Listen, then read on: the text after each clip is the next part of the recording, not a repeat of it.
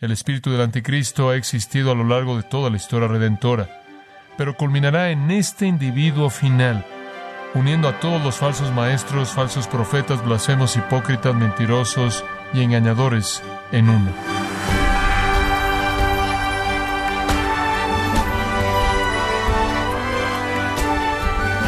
Le saluda su anfitrión Miguel Contreras, dándole la bienvenida a esta edición de Gracia a vosotros con el pastor John MacArthur.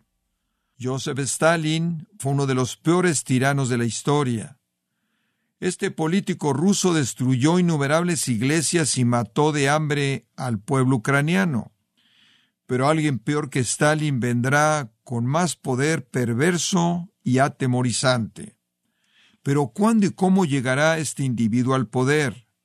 Le invito a averiguarlo hoy, cuando John MacArthur contesta muchas preguntas que usted puede tener relacionadas al anticristo. Este estudio escatológico es titulado El hombre que querrá ser Cristo, en gracia a vosotros. Nuestro texto es 2 de Tesalonicenses capítulo 2. Nos embarcamos en un estudio de este gran capítulo y al hacerlo nos concentramos en un personaje llamado el anticristo. En esta porción tan contundente y fascinante de la Escritura, somos traídos cara a cara con el blasfemo final, el anticristo final. En el versículo 3 de segunda de Tesalonicenses 2, Pablo lo llama el hombre de pecado, el hijo de perdición.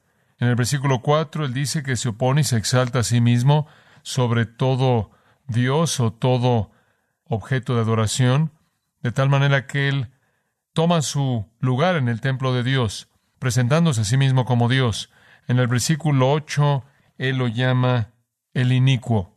En el versículo 9, él dice que su venida es conforme a la actividad de Satanás, con todo poder y señales y maravillas falsas, y con todo el engaño de impiedad para aquellos que perecen. Este hombre venidero de impiedad, este hijo de destrucción, el anticristo realmente es el tema de este capítulo. Él es una persona sorprendente. El blasfemo final de Satanás terrenal que intenta finalmente y en últimas oponerse a Jesucristo y blasfemar a Dios, que intenta destruir a todos los que adoran a Dios y toda adoración de Dios y destruir el nombre mismo de Dios y Cristo de la tierra. Él juega una función crucial en los últimos días en torno al tiempo de la venida de Jesucristo. Como señalamos la última vez, este hombre de impiedad, este anticristo, será la culminación de todos los que odian a Dios, la culminación de todos los que aborrecen a Cristo. Él será la culminación de todos los blasfemos, todos los falsos profetas, todos los falsos maestros, todos los pseudocristos, todos los cristos falsos, todos los hipócritas. Él será el hipócrita definitivo, el mentiroso definitivo y el engañador definitivo, y en un sentido la encarnación de todos los demás. El espíritu del anticristo ha existido a lo largo de toda la historia redentora, pero culminará en este individuo final. Él será la persona más horrenda, uniendo a todos los falsos maestros, falsos profetas, blasfemos, hipócritas, mentirosos y engañadores en uno. Él de nuevo es el tema de este capítulo. Por esta no es la primera vez que los tesalonicenses han oído de él. En el versículo 5, Pablo dice, ¿No os acordáis que cuando yo estaba todavía con vosotros os decía esto? Él les había hablado de la venida del hombre de pecado. Él les había hablado del blasfemo definitivo final que vendría en torno al regreso de Cristo. Le señalé la última vez que quizás originalmente se los dijo cuando se los enseñó debió haberse referido a la profecía de Daniel, porque Daniel, más que cualquier otro profeta del Antiguo Testamento, nos da detalles de este anticristo. Vimos la última vez algo de él en el capítulo 9 y quiero mostrarle algunas de las otras cosas que Daniel tiene que decir acerca del anticristo que está por venir, el blasfemo que está por venir, el gran Superman final de Satanás, lo podríamos llamar. En Daniel capítulo 7 se nos presenta, él es llamado ahí en Daniel 7, versículo 8, un cuerno pequeño. Entre otros cuernos, este cuerno pequeño surgió la idea es que él tiene algunos asociados, él se asocia con otros gobernantes mundiales y de pronto, de una posición que es en cierta manera pequeña, él comienza a elevarse y llegar a la prominencia y se vuelve más grande que todos sus asociados. Hacia el final del versículo 8 dice que tiene los ojos de un hombre, esto habla de su inteligencia. Él sin duda alguna es un genio intelectual, inteligente, astuto y tiene conocimiento. Dice que tiene una boca que pronuncia grandes cosas o grandes jactancias. Él es un orador. Él es soberbio, él habla en contra de Dios, en blasfemia abierta, y él es bueno en lo que hace en términos de ser un orador hábil. Ahí en el versículo 21 del capítulo 7 leemos más de este cuerno pequeño que llega a ser el poder del mundo, el anticristo. Y dice que él estaba librando una batalla contra los santos y venciéndolos. Él obviamente está involucrado en hostilidad agresiva en contra del pueblo de Dios y busca destruirlos de manera total. Él quiere quitarlos de la faz de la tierra si pudiera. En el versículo 23, para mostrarle el nivel de su éxito, su movimiento devora la tierra entera y la pisa y la aplasta. Él tiene poder militar y genio militar que sobrepasa cualquiera antes de él. Ahí en el versículo 25 dice que él hablará en contra del Altísimo. Y claro, él primordialmente es un blasfemo. Él es un abominador de la santidad de Dios. Y entonces él habla en contra del Altísimo. Él literalmente cansa a los santos del Altísimo mediante injusticia, al aprenderlos, al castigarlos, al encarcelarlos y al ejecutarlos. Él mata al pueblo de Dios. Él va a intentar, dice, alterar los tiempos y la ley. Lo que eso probablemente significa es que Él trae nuevas celebraciones. Él se deshace de todos los tiempos antiguos. El mundo celebra ciertos tiempos cada año diferentes países tienen diferentes celebraciones, pero normalmente están asociadas con celebración religiosa. Y Él viene y trae nuevas ceremonias, nuevas celebraciones religiosas, nuevas celebraciones en la adoración de sí mismo. Él también altera la ley, Él cambia el código moral y ético del mundo, el cual durante toda la vida del mundo ha sido fundado en la voluntad de Dios y los propósitos de Dios y ahora es inspirado de manera satánica. Y se dará este poder tremendo por un tiempo, ese es uno, tiempo serían dos y medio tiempo, esa es la mitad. Uno, dos y medio son tres y medio. Durante tres y medio años Él tendrá este poder sobre el mundo. Y después en el versículo 26 nos recuerda, porque la corte se sentará para juicio y su dominio será quitado, aniquilado y destruido para siempre. Y la soberanía y el dominio y la grandeza de todos los reinos bajo todo el cielo serán dados al pueblo de los santos del Altísimo, su reino será un reino eterno y todos los dominios le servirán y le obedecerán. Dios se volverá el Rey eterno a este hombre únicamente por tres y medio años. En el capítulo 8 aprendemos un poco más de él, ahí en el versículo 23. Al final del versículo 23 dice que él es un rey que se levantará insolente y hábil en intriga. La palabra insolente tiene que ver con que él es un intimidador. Literalmente él tiene un rostro feroz. Él es un individuo feroz que intimida a toda persona para que se someta a él. Él es hábil en la intriga, él es un maestro en el engaño. Versículo 24, su poder será poderoso, pero no por su propio poder. Apocalipsis 13.2 dice que Satanás lo capacitará. Él será inspirado por y sin duda alguna incluso habitado por Satanás. Y ahí se encuentra su gran poder. El versículo 24 dice que él destruirá hasta un grado extraordinario. El versículo 25 habla de su astucia, su engaño. Él se va a exaltar a sí mismo en su corazón, su soberbia. Él va a destruir a muchos mientras que están cómodos. Él va a matar a víctimas inocentes que están en paz.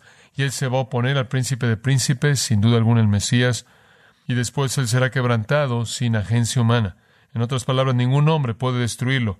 Una piedra no cortada por manos lo aplastará y lo matará sin duda alguna. Eso se refiere al Mesías nacido virginalmente. El capítulo 11 nos dice unas cuantas cosas más de él. Aquí él es descrito como el rey que va a ser como quiere o como lo llama una versión el rey voluntarioso. Versículo 36 de Daniel 11, él hará exactamente lo que él quiere, él es un dictador total del mundo, él es un dictador habitado por Satanás del mundo, quien hace exactamente lo que quiere, y lo que él más quiere es blasfemar a Dios, blasfemar a Cristo y destruir a todos aquellos que los adoran. Dice que él se exaltará y se magnificará a sí mismo por encima de todo Dios. Él tiene poder absoluto, poder soberano, y toma ese poder y esa autoridad a límites que son desconocidos hasta ese punto. Él habla cosas monstruosas contra el Dios de dioses. El Dios verdadero, Él es, como dije, primordialmente un blasfemo, y Él va a prosperar. Él será muy eficaz en su profanación hasta que la indignación se acabe para que aquello que ha sido decretado se cumpla. Él dura tres y medio años hasta que la furia de Dios acaba con él y después se termina. Versículo 37, una nota muy interesante. Él no mostrará consideración hacia los dioses de sus padres. Sin duda alguna es un gentil y él es alguien que no es religioso. Él no se preocupa por la religión tradicional en su familia. Después añade esto. Y él no considera el deseo de las mujeres. Dos posibilidades. Una, él podrá ser un homosexual. Esa es una posibilidad. Él no tiene deseo normal hacia las mujeres. Eso no parece estar demasiado lejos en el mundo en el que vivimos en la actualidad. También podrá significar que él no considera al Mesías Cristo, porque el Mesías era conocido por los judíos como el deseado de las mujeres, porque toda madre judía esperaba que él pudiera dar a luz al Mesías. Después en el versículo 37, él no considerará a ningún otro Dios, él no se preocupa por ninguna otra religión o ninguna otra deidad, él solo es Dios, él se va a exaltar por encima de todos, él es Dios, él es Cristo, él es todo lo que hay. Al único Dios que él honra es el Dios de las fortalezas o el Dios de la guerra, un Dios que no era conocido por sus padres, él honrará con oro, plata, piedras costosas y tesoros.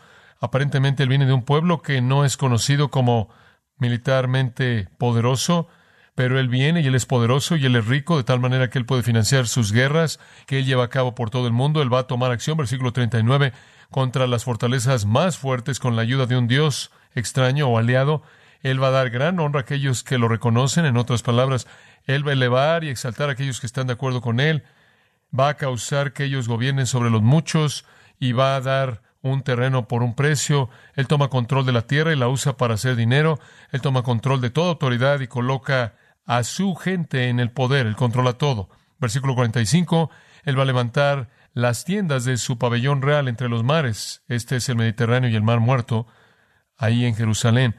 Y el monte hermoso santo, Él se establece ahí en el lugar mismo en donde Dios ha establecido su templo y él va a llegar a un fin y nadie va a ayudarlo, él va a encontrar a su rival. Entonces Daniel había dicho algunas cosas muy específicas de este blasfemo, este genio militar, intelectual inspirado por Satanás, este gran orador, este hombre que va a apoderarse del mundo, este hombre que va a destruir todo lo que pueda, que nombra el nombre de Dios.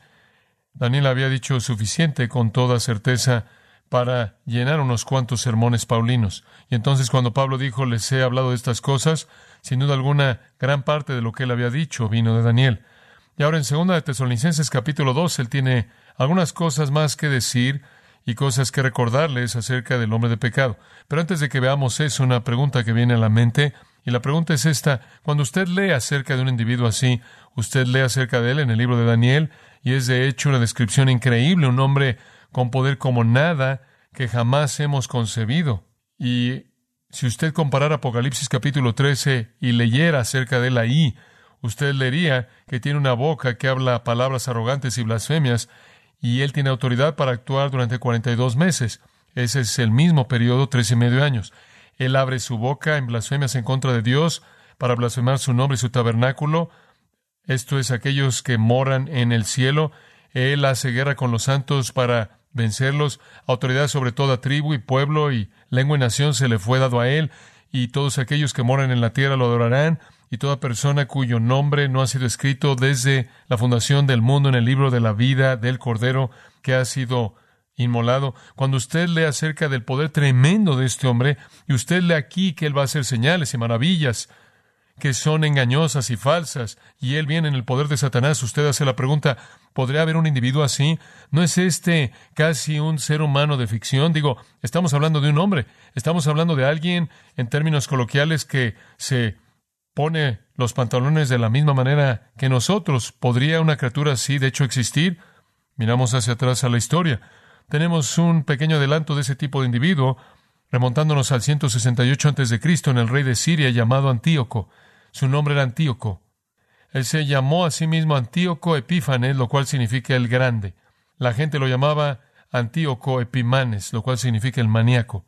Él era rey de Siria y su meta era blasfemar a Dios y eliminar al judaísmo del mundo. Él invadió Jerusalén, mató a miles de judíos, los vendió a la esclavitud. Él hizo que fuera un crimen que se castigaba por la muerte circuncidar a un niño o ser dueño de una copia de la ley. Él levantó un altar a Zeus en el templo. Y él ofreció un cerdo sobre él para blasfemar a Dios. Él tomó las cámaras de los templos que eran ocupadas por los adoradores y sacerdotes y levitas y las hizo un lugar para prostitutas. Él fue un profanador deliberado, un enemigo de sangre fría de Dios, intentando aplastar la religión judía, aplastar la adoración de Dios y aplastar a los judíos de manera total.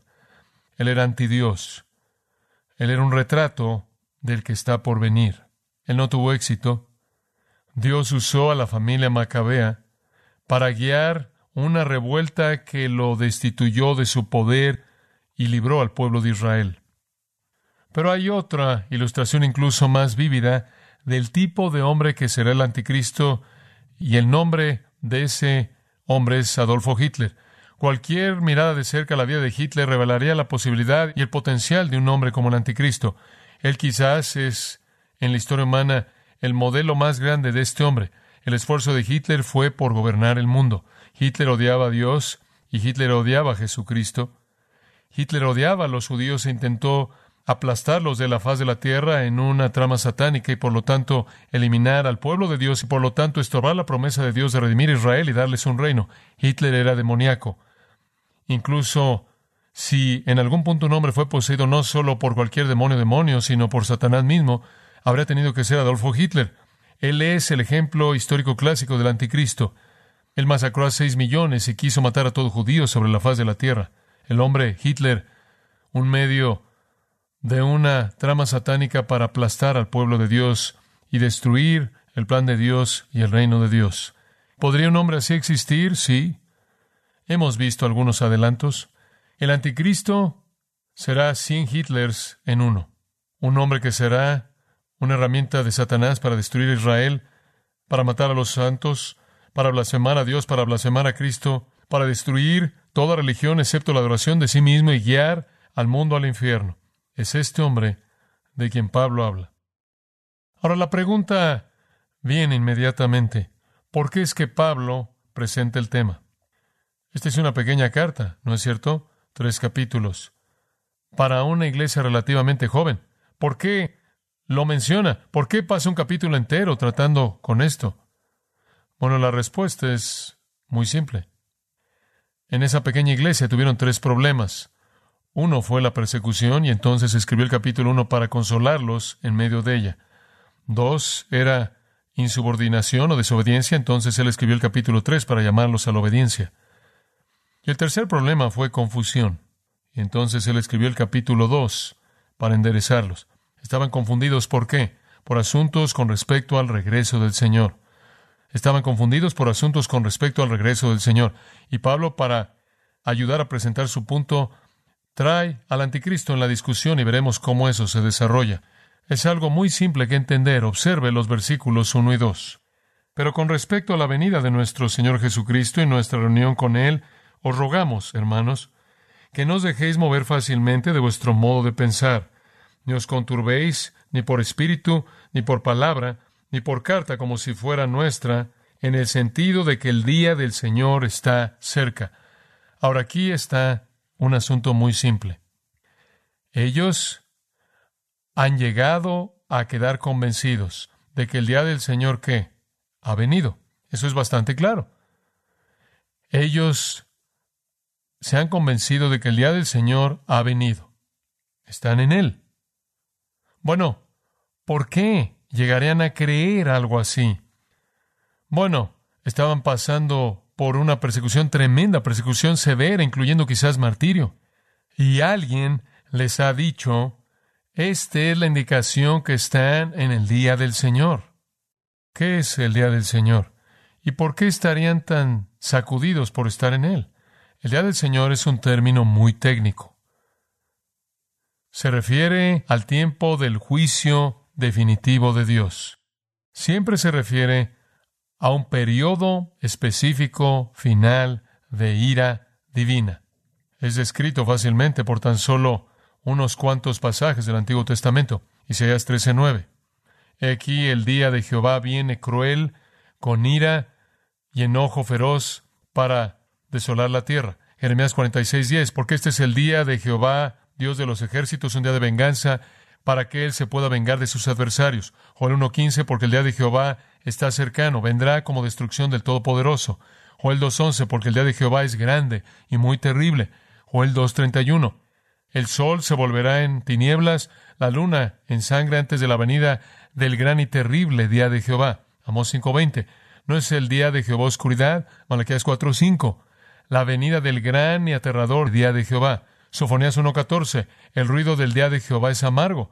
Y después Sofonías 1.15, el día es un día de ira, un día de aflicción y turbación, un día de devastación y desolación, un día de tinieblas y sobriedad, un día de nubes y oscuridad espesa. Cuando usted ve el día del Señor, usted ve ira y enojo feroz y desolación y venganza y destrucción y terror y oscuridad y miedo y aflicción y problemas. Es juicio. Seis veces se hace referencia a él como el día de condenación. Cuatro veces es llamado el día de la venganza. Apocalipsis 6, 17 lo llama el gran día de su ira. Siempre se refiere a los juicios de Dios sobre los impíos definitivos, los más severos, cataclísmicos. Es la culminación de la furia de Dios, la ira de Dios. Es el clímax. El Nuevo Testamento lo llama su día. El día de ira, el día de ira y revelación el gran día del Dios Todopoderoso. Entonces, este es un periodo de juicio aterrador, el juicio final.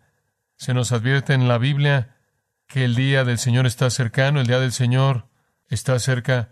Siempre en cierta manera está por venir en el tiempo final cuando Dios derrame su furia. Jesús en las parábolas de Mateo 13 lo describió como un tiempo de fuego que arde.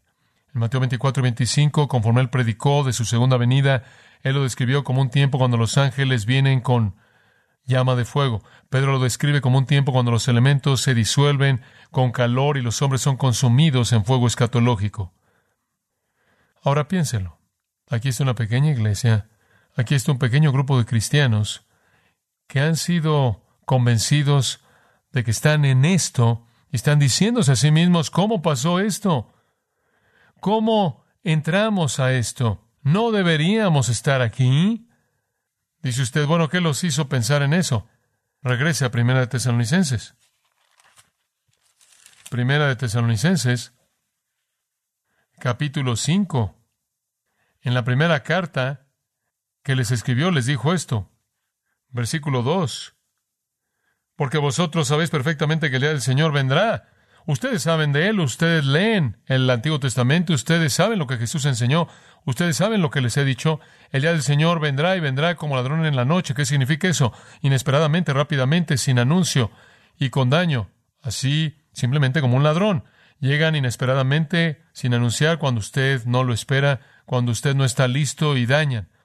Mientras que ellos, no nosotros, mientras que ellos en el mundo están diciendo paz y seguridad, todo está bien, entonces destrucción viene sobre ellos repentinamente como dolores de parto sobre una mujer con hijo. No escaparán, observen, ellos, ellos, ellos, no nosotros, nosotros, no ustedes. Versículo 4.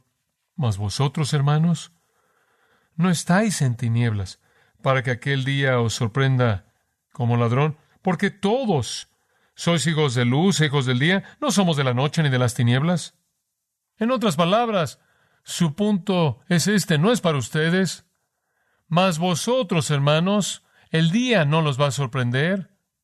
Dice usted, bueno, ¿qué nos va a pasar? Bueno, él ya le dijo usted, regresa al capítulo 4, versículo 16. Porque el Señor mismo, con voz de mando, con voz de arcángel y con trompeta de Dios, descenderá del cielo, y los muertos en Cristo resucitarán primero. Luego nosotros, los que vivimos, los que hayamos quedado, seremos arrebatados juntamente con ellos en las nubes para recibir al Señor en el aire y así estaremos siempre con el Señor. Por tanto, alentados unos a los otros con estas palabras. Este es el nosotros, esta es la parte de nosotros. El Señor va a venir y nos va a llevar al cielo. No vamos a estar aquí para el día del Señor, no estamos en las tinieblas. El día no nos va a sorprender. Somos hijos de luz e hijos del día, no hijos de la noche, hijos de las tinieblas. Eso es para los impíos. Eso es claro en el Antiguo Testamento. Eso es claro en el Nuevo Testamento. Eso no es para los piadosos. Ese es el juicio definitivo culminante de Dios conforme Él desata su ira sobre aquellos que no lo conocen. Eso se describió aún más, ¿no es cierto?, en el primer capítulo de Segunda de Tesalonicenses, como el juicio justo de Dios, retribución sobre aquellos que no conocen a Dios y que no obedecen el Evangelio de nuestro Señor Jesús. Entonces, como puede ver, se les había dicho que el día del Señor es un acontecimiento en el que no van a estar, porque el Señor los va a llevar para estar con Él. Los muertos en Cristo van a resucitar primero, los que están vivos van a ser arrebatados, vamos a reunirnos con el Señor en el aire, vamos a irnos y estar con el Señor, vamos a ser rescatados antes de que la furia caiga.